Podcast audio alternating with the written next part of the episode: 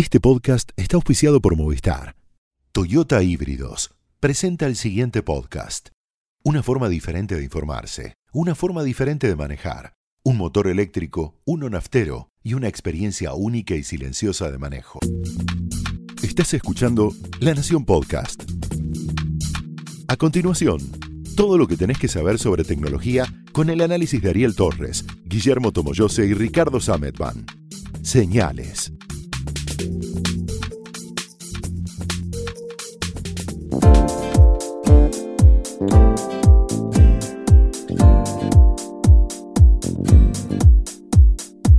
¿cómo están? Esto es Señales, el podcast de tecnología de la Nación. Yo soy Ricardo Sametban Yo soy Ariel Torres, y no está con nosotros Guillermo Tomoyose. porque se fue de vacaciones, le tocaba. La semana pasada no estuve yo, ahora no está él. Hace un tiempito me fui yo. Es así, cada tanto tenemos que tomarnos vacaciones. Sí, No- Vacaciones de nosotros nos tomamos, ¿no? Básicamente, Sí, pero bueno.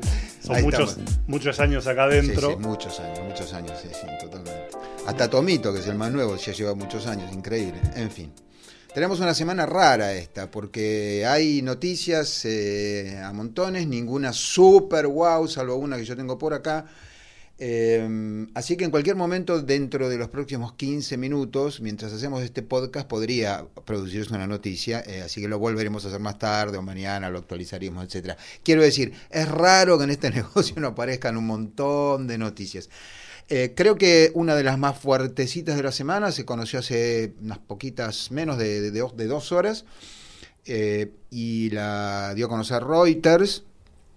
Y lo que dice es que eh, varios accionistas de Facebook están pidiendo, dicho en dos palabras, la cabeza de Zuckerberg. Están, van a proponer eh, que se baje Zuckerberg del cargo de director ejecutivo o CEO, como se conoce en criollo, director ejecutivo.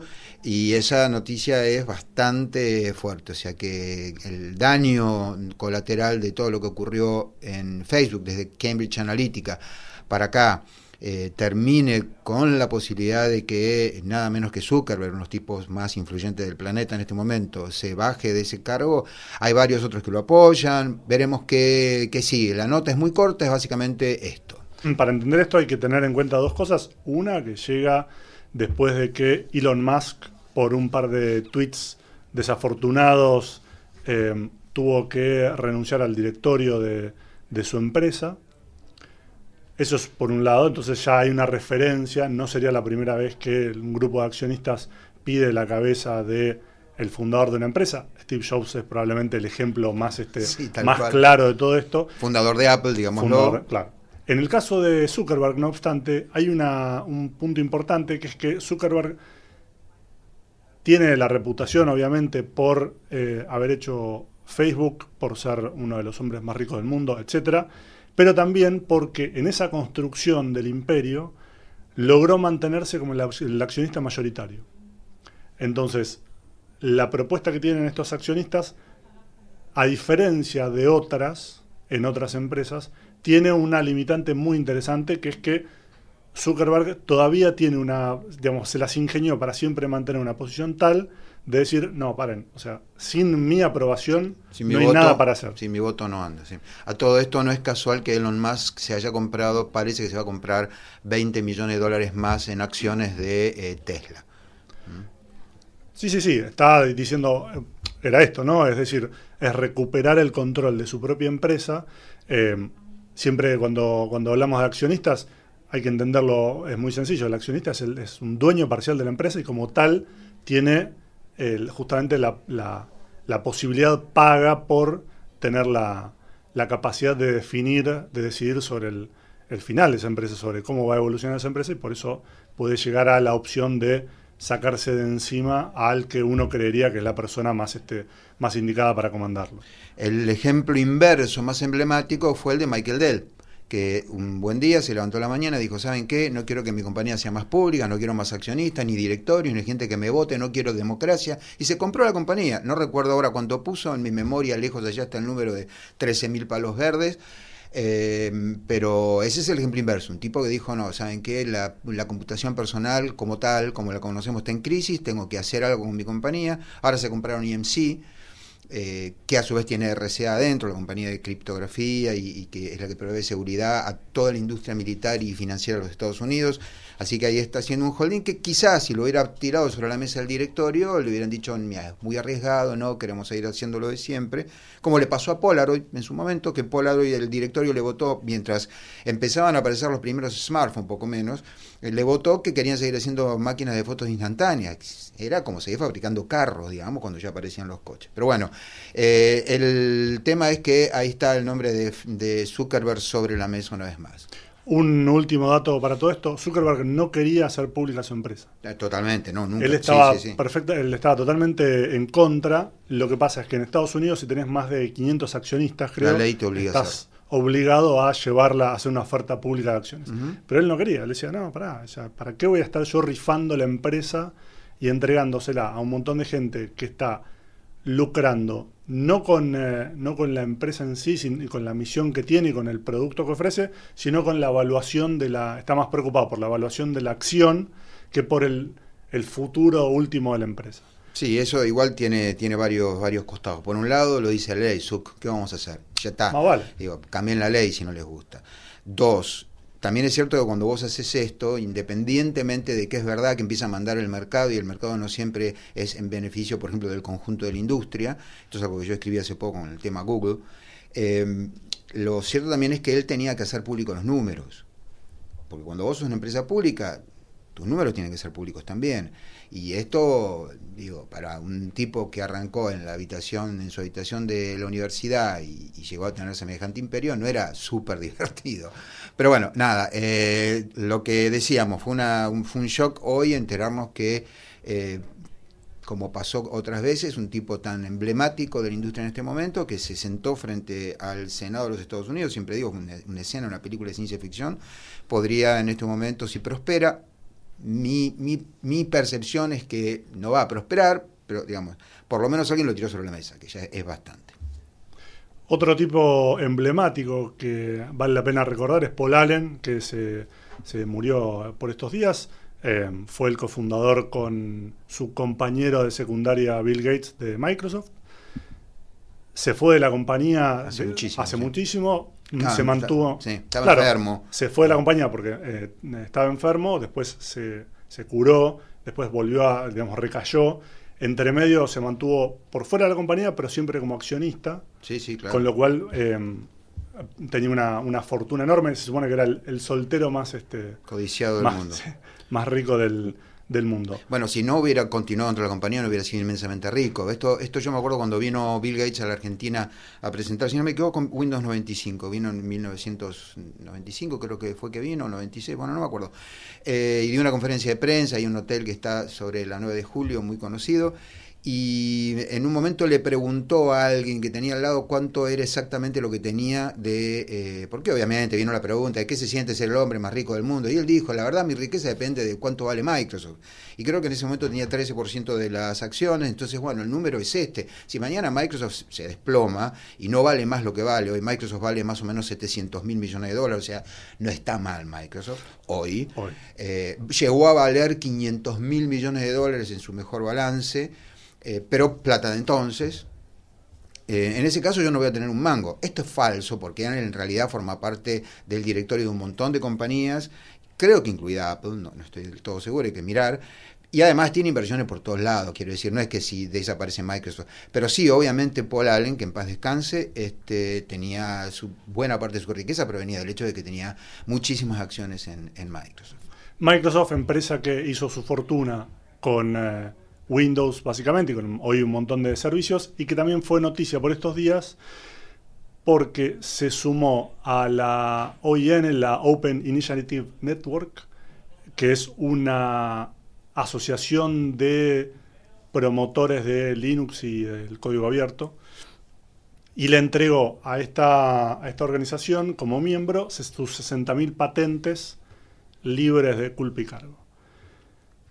Y entonces, obviamente, está la, el comentario de Microsoft históricamente, digamos, Steve, Steve Ballmer, que había dicho que eh, Linux era un cáncer. Sí, después cambió. dijo otra cosa. lo, que exactamente dijo Ballmer fue, porque digo, más allá de que yo ya lo publiqué varias veces y me pareció una locura que dijera una cosa así, también dijeron que el movimiento del software libre era comunismo. Em, lo que él dijo fue que era como un virus, porque se adhería a todo. Lo que en un punto es verdad, porque si vos patentás, perdón, registrás algo como GPL, la licencia pública general de Richard Stallman, y alguien saca de ahí código, tiene que también patentar su, su programa como GPL. Lo que pasa es que, bueno, también tenemos terapia génica en el mundo y la terapia génica utiliza la tecnología de los virus, se mete dentro de tu, cerebro y te, arregla el ADN. O sea, fue una manera insultante de llamarlo al código fuente abierto. Y lo loco es que ahora dicen que está bueno. Básicamente usaron esta frase, que está bueno, es bueno para todos, es bueno para la industria, es bueno para los desarrolladores. Los muchachos hace 25 años le decíamos esto, más de 25 años, porque en realidad la GPL mi memoria es malísima, no sé si no salió en el 86, estamos hablando por lo tanto de 32 años, o sea, 32 años machacando sobre algo y te llaman comunista, que sos un virus, que sos un, nada, sos un hippie, que no, no perteneces, y, ahora se acuerdan. Yo creo que, como de costumbre, creo que el, móvil es otro detrás, ¿no? Primero, son 60.000 patentes de qué? ¿De Windows? No, de un montón de cosas. De un montón de cosas, pero ahí hay un montón de cosas que ya no son relevantes. Y hay un montón de cosas que probablemente sí. Lo otro es, de alguna manera no había ya replicado en 32 años el software libre un montón de esas patentes por otro lado.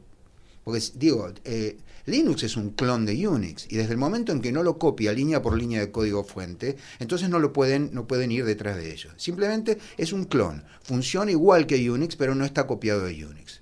De ahí, de hecho, el nombre de la GNU. GNU is not Unix. Em, Así que lo que yo me pregunto es que en realidad qué está donando. Habría que sentarse y mirar, la noticia es muy nueva, revisar todas las patentes. Quiero decir, Microsoft es una compañía en su momento había eh, patentado el doble clic en los teléfonos móviles, que no le sirvió de nada. El, hacer doble clic, no sé si con el lapicito, con el dedo, algo por el estilo. Eh, no le sirvió de nada, apareció el iPhone y se los comió crudos, a Windows Mobile y el resto de la parentela. Em, así que la noticia está bien, hay que tener en cuenta varias cosas. La primera es que estas patentes son solamente para los miembros de esta organización y no otros, y solamente para que los miembros de esa organización lo puedan usar entre ellos. Quiero decir, siempre dentro de ese sistema. Entonces, si dentro de lo que esa organización considera que es un sistema Linux, que tiene ciertas, ciertas limitaciones. BSD, por ejemplo, no está, no está contemplado. BSD es otra, otra, otra licencia. bien. Pero todo lo que sea GPL o GPL equivalente cae ahí adentro o no. Bueno, si, si caes dentro de Linux, quiero decir, tenés, tenés Debian para empezar y obviamente Ubuntu. Bueno, es dentro de, dentro de cómo esta organización entiende Linux. De nuevo, hay ciertas cosas que no, que no quedan adentro. Lo importante es digamos, anula la posibilidad de una guerra de patentes, entre comillas, dentro de los miembros, pero no más. Y lo que, hay, lo que se está diciendo es que lo que es es una, una idea estratégica para decir, ok, las guerras de las, las, demandas por patentes en, eh, en, los, en, los, este, en los estrados, en la justicia, le terminan saliendo mucho más caro porque tiene que ver siempre con un porcentaje de la facturación y en general quien, quien los demanda es una empresa mucho más chica. Entonces al hacer esto, al poner todas estas patentes como de, digamos, libres para estos miembros, de no, soy abogado, así que hay que verlo en detalle, de alguna manera se protegen. La otra cosa que hay que tener en cuenta es que hoy buena parte de la facturación de Microsoft está ligada a Linux. Y sí con eh, Azure o Azure o como lo quieran. Exacto, el servicio eh, en la nube con el que le está yendo muy bien y que fue una pegada, el tercero en Discordia en la, en la carrera junto con Amazon y eh, no me acuerdo el tercero. Y Oracle. Creo, que. creo que sí. en todo caso, hace unos años cuando lo entrevisté al director de mm, Linux Corporation, que obviamente es una corporación sin fines de lucro que se dedica a promover el uso de Linux, el, señor se llama John Maddock Hall, eh, Maddock perro loco, perro rabioso, porque una vez en un bar le pegó un gritazo a alguien para asustarlo en broma, más bueno que el pan John Maddock. Eh, John Maddock Hall. En un secundario, me parece. O en un secundario, una cosa así. Le, quedó ahí de perro loco, perro rabioso. Es más bueno que el pan. Pero me dijo en una charla que tuvimos, una entrevista, y yo lo publiqué esto también acá en el diario, que los únicos que ganan plata con la guerra de patentes son los abogados. Las empresas terminan perdiendo plata de un modo u otro, o bien porque efectivamente le habían choreado investigación y desarrollo, en cuyo caso la plata se la perdieron y no la recuperan por lo que le va a pagar, y si no porque no ganan el juicio. Eh, yo les recuerdo además eh, eh, que hubo un momento de locura cuando arrancó el software libre en el que hubo toda una movida, de esto ya nadie se acuerda, pero hubo una movida muy fuerte en Europa que es, digamos, tienen, tienen un, tema muy fuerte con el copyright, y en los Estados Unidos un poco menos, para patentar incluso, por ejemplo, una ecuación. Podría, podías patentar pi o el teorema de, de, Pitágoras. Y esto hubiera sido absolutamente destructivo para la industria, porque si vos empezás a, a patentar el cálculo infinitesimal, chao, adiós. O sea, lo hubiera patentado Newton, que los descendientes de Newton todavía estarían cobrando, ¿entendés? No se puede. Em, pero hubo un momento en que lo pensaron, y lo pensaron porque la idea de que el código fuente estuviera disponible asustaba porque todavía estaban pensando con una, mente mecanicista. Yo hago una, una, bebida gaseosa y me guardo, porque es muy exitosa, me guardo la fórmula bajo siete llaves. En el caso de las bebidas gaseosas tiene sentido, y de hecho sigue teniendo sentido.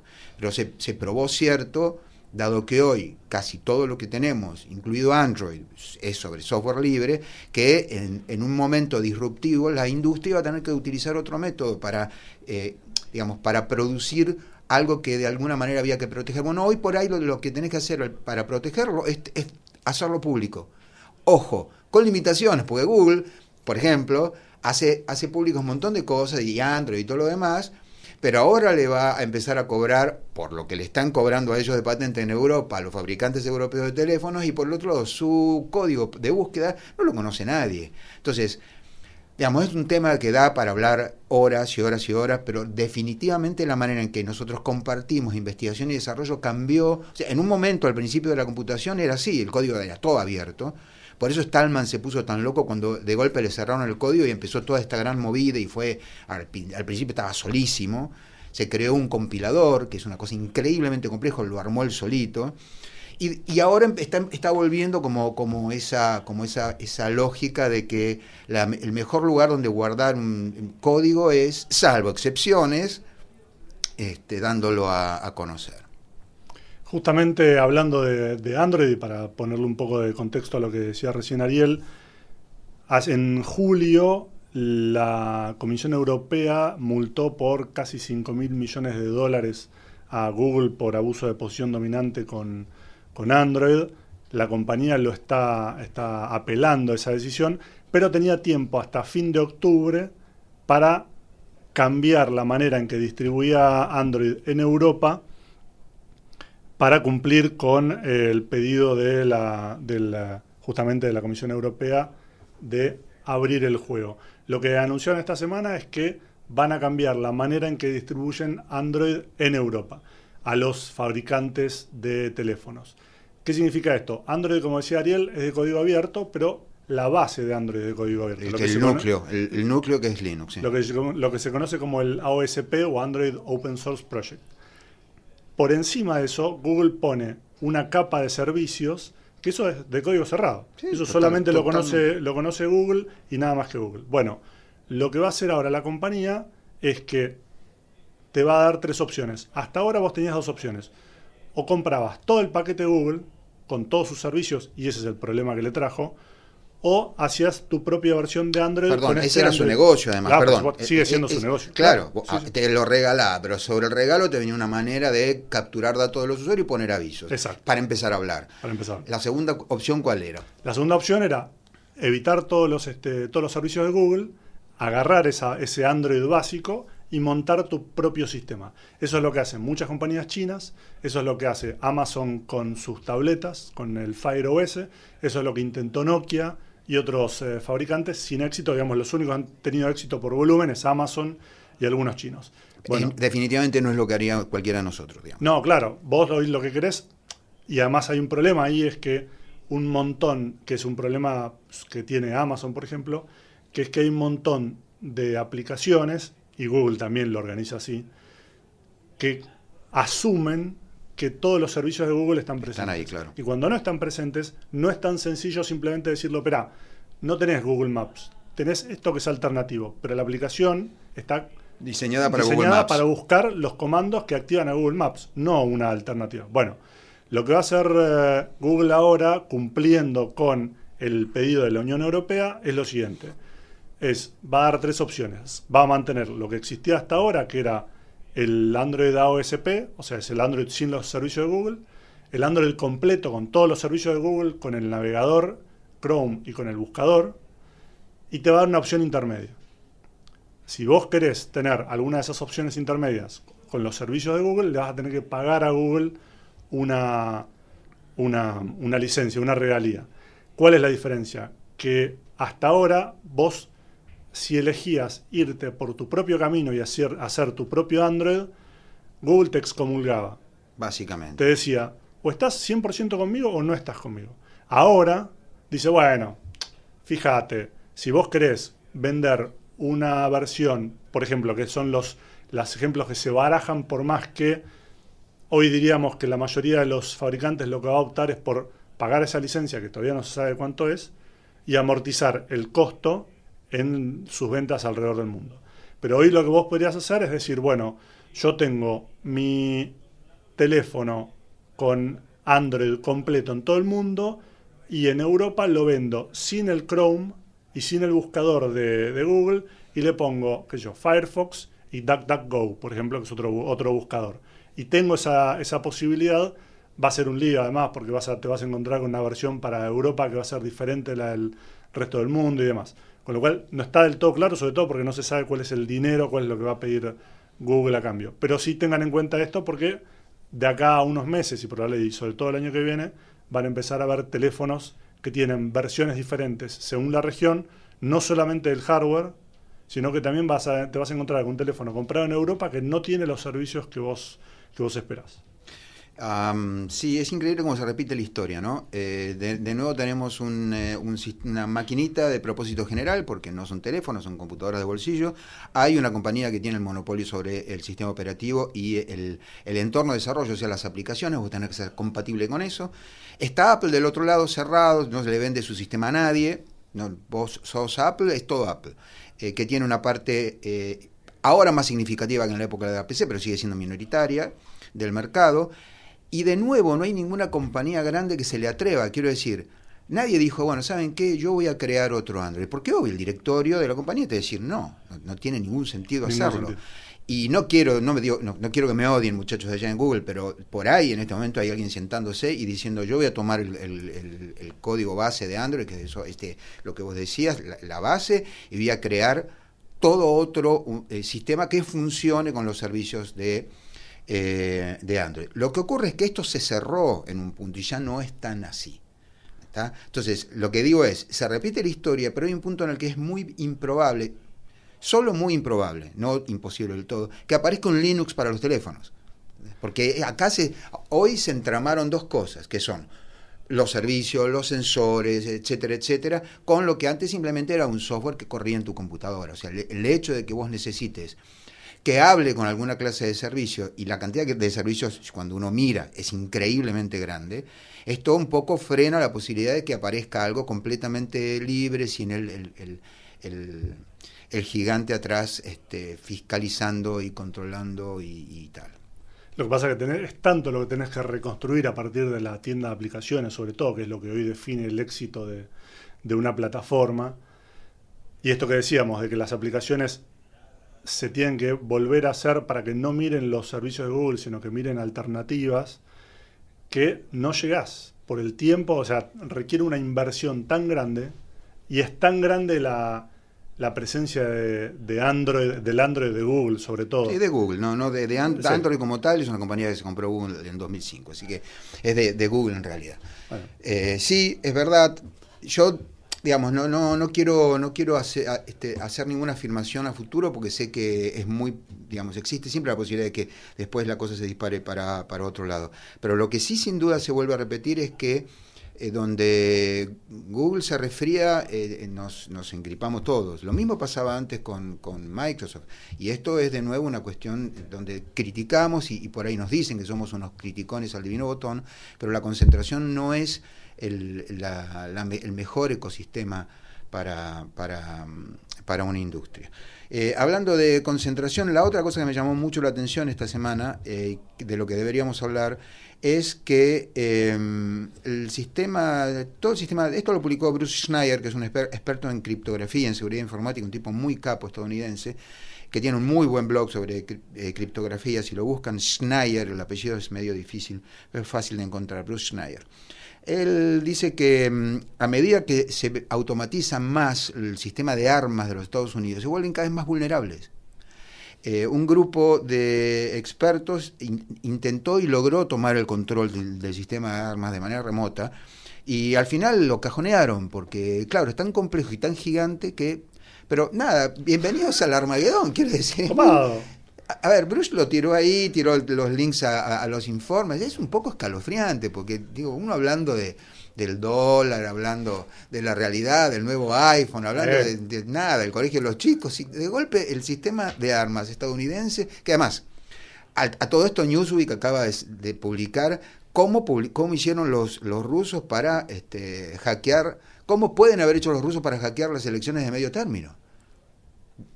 Entonces digo, hay alguien, hay alguien dispuesto a hacer lo que hicieron estos chicos y cuyo paper cajonearon y tomar el control.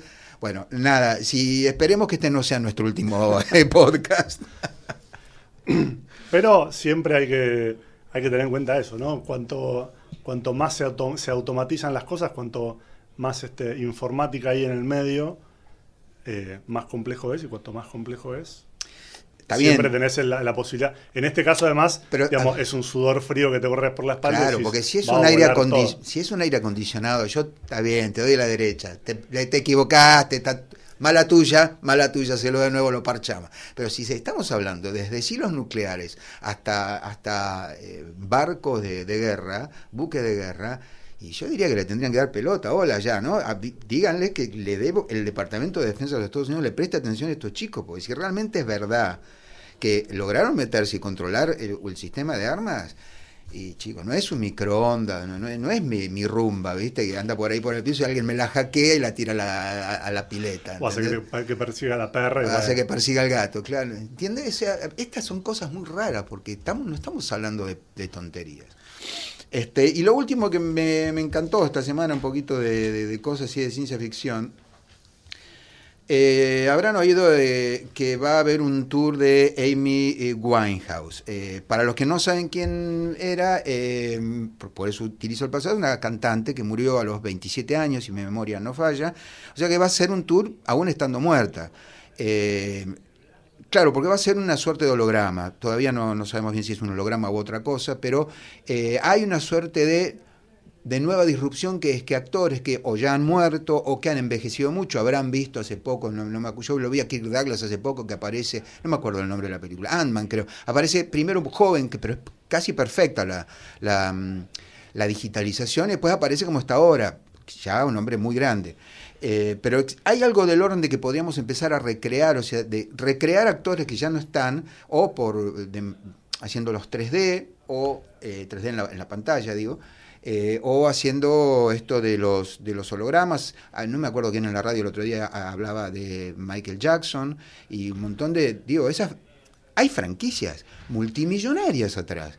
Eh, aparte de la parte interesante tipo ciencia ficción, hay una cuestión de interés que a uno le, lo pone a pensar, ¿no? Por ahí ya está, murió. Eh, Déjalo en paz. Claro, quiero decir, tanto la queríamos a Amy Winehouse y no la dejamos dormir, no lo sé, digo, eh, no está para defenderse. Hay todo un costado a mí que me parece muy dark, esto sí me parece Black Mirror realmente. Sí, porque no tenés el caso de ponerle Paul Walker, que es el que reconstruyeron para Rápido y Furioso, que vos decís, bueno, el tipo estaba haciendo la película, había que terminar la película, ok, le damos como el moño, hacemos el cierre, lo reconstruimos digitalmente para eso. Esto... Le dedicamos la película. todo bien no queríamos tanto a Paul Walker, bla, bla, bla. O, qué sé yo, Natalie Cole, por ejemplo, cantando a dúo con su padre en una gira, qué sé yo, es el padre, todo bien. Esto es cierto, vos decís, bueno, por ahí estaba para dejarla a esta pobre chica tranquila y no, no recreando esto, que es un lío. A la vez, si, si se sigue reproduciendo su música y esto está basado en cosas que ya grabó, Es que tiene que por fuerza estar grabado en cosas que ya. Que, más o menos, Basado en cosas que ya grabó. Si no, vamos a poner una, una que le imita con un, una- un eh, holograma 3D replicado de. Bueno, pero esto ya es ga- gato por liebre. Pero pará, ya tenés, perdóname, tenés esto, todas esto- estas noticias que hemos dado en el último año de estos sistemas de Adobe y de otras compañías que te permiten sobre una cara, eh, estaba el ejemplo de Obama, Obama, sí, están los, eh, los deepfakes de las películas porno donde le, le ponen la cara a otra persona. No, está bien, pero ese es otro tema. Yo lo que No, estoy hablando bien. es de yo, la, yo nunca la vi a, Amy Winehouse. La quiero ir a ver soy fan. Entonces me la traen a Buenos Aires y echa un holograma. Pero es ella en Boston cantando alguna Sí. vez. Bueno, está todo bien, digo. Insisto, tiene un costado muy dark. Y, digamos, para mí tiene un costado muy dark además por, ¿por qué murió ella? ¿Entendés? Porque no hay, no hay, no es que hay un divorcio completo, no es Paul- no es eh, Albert Camus que se mata, creo que seis meses después de ganar el Nobel en un accidente de auto. ¿Está bien? Eh, acá hay una relación entre su oficio, eh, su problema de, de adicción a- a- al alcohol y, y a las sustancias, que hubo ahí un entorno que no la cuidó, más allá de que en un punto dependiendo de tu personalidad, debe ser muy difícil de cuidar, debe ser muy difícil cuidarte, etcétera. Pero quiero decir, en este caso a mí me revuelve algo, lo, de nada, comenten abajo, cuenten lo que les parece, sobre todo los fans de Amy, pero nada, me, parece algo me pasa con esto. Y ahí, acá llegamos, porque esto en este momento podría estar produciéndose una noticia, este, pero llegamos, nos pasamos un montonazo de tiempo, los, eh, los ponemos en nuestras reuniones de, de- de sumario como la mosca que está ahí en, el- en la sala la próxima semana. Gracias por todo. Chau, chau. Chao. Esto fue Señales, un podcast exclusivo de La Nación. Escucha todos los programas de La Nación Podcast en www.lanacion.com.ar. Suscríbete para no perderte ningún episodio. Estamos en Spotify, Apple Podcast, Google Podcast y en tu reproductor de podcast favorito. Seguí escuchando La Nación Podcast.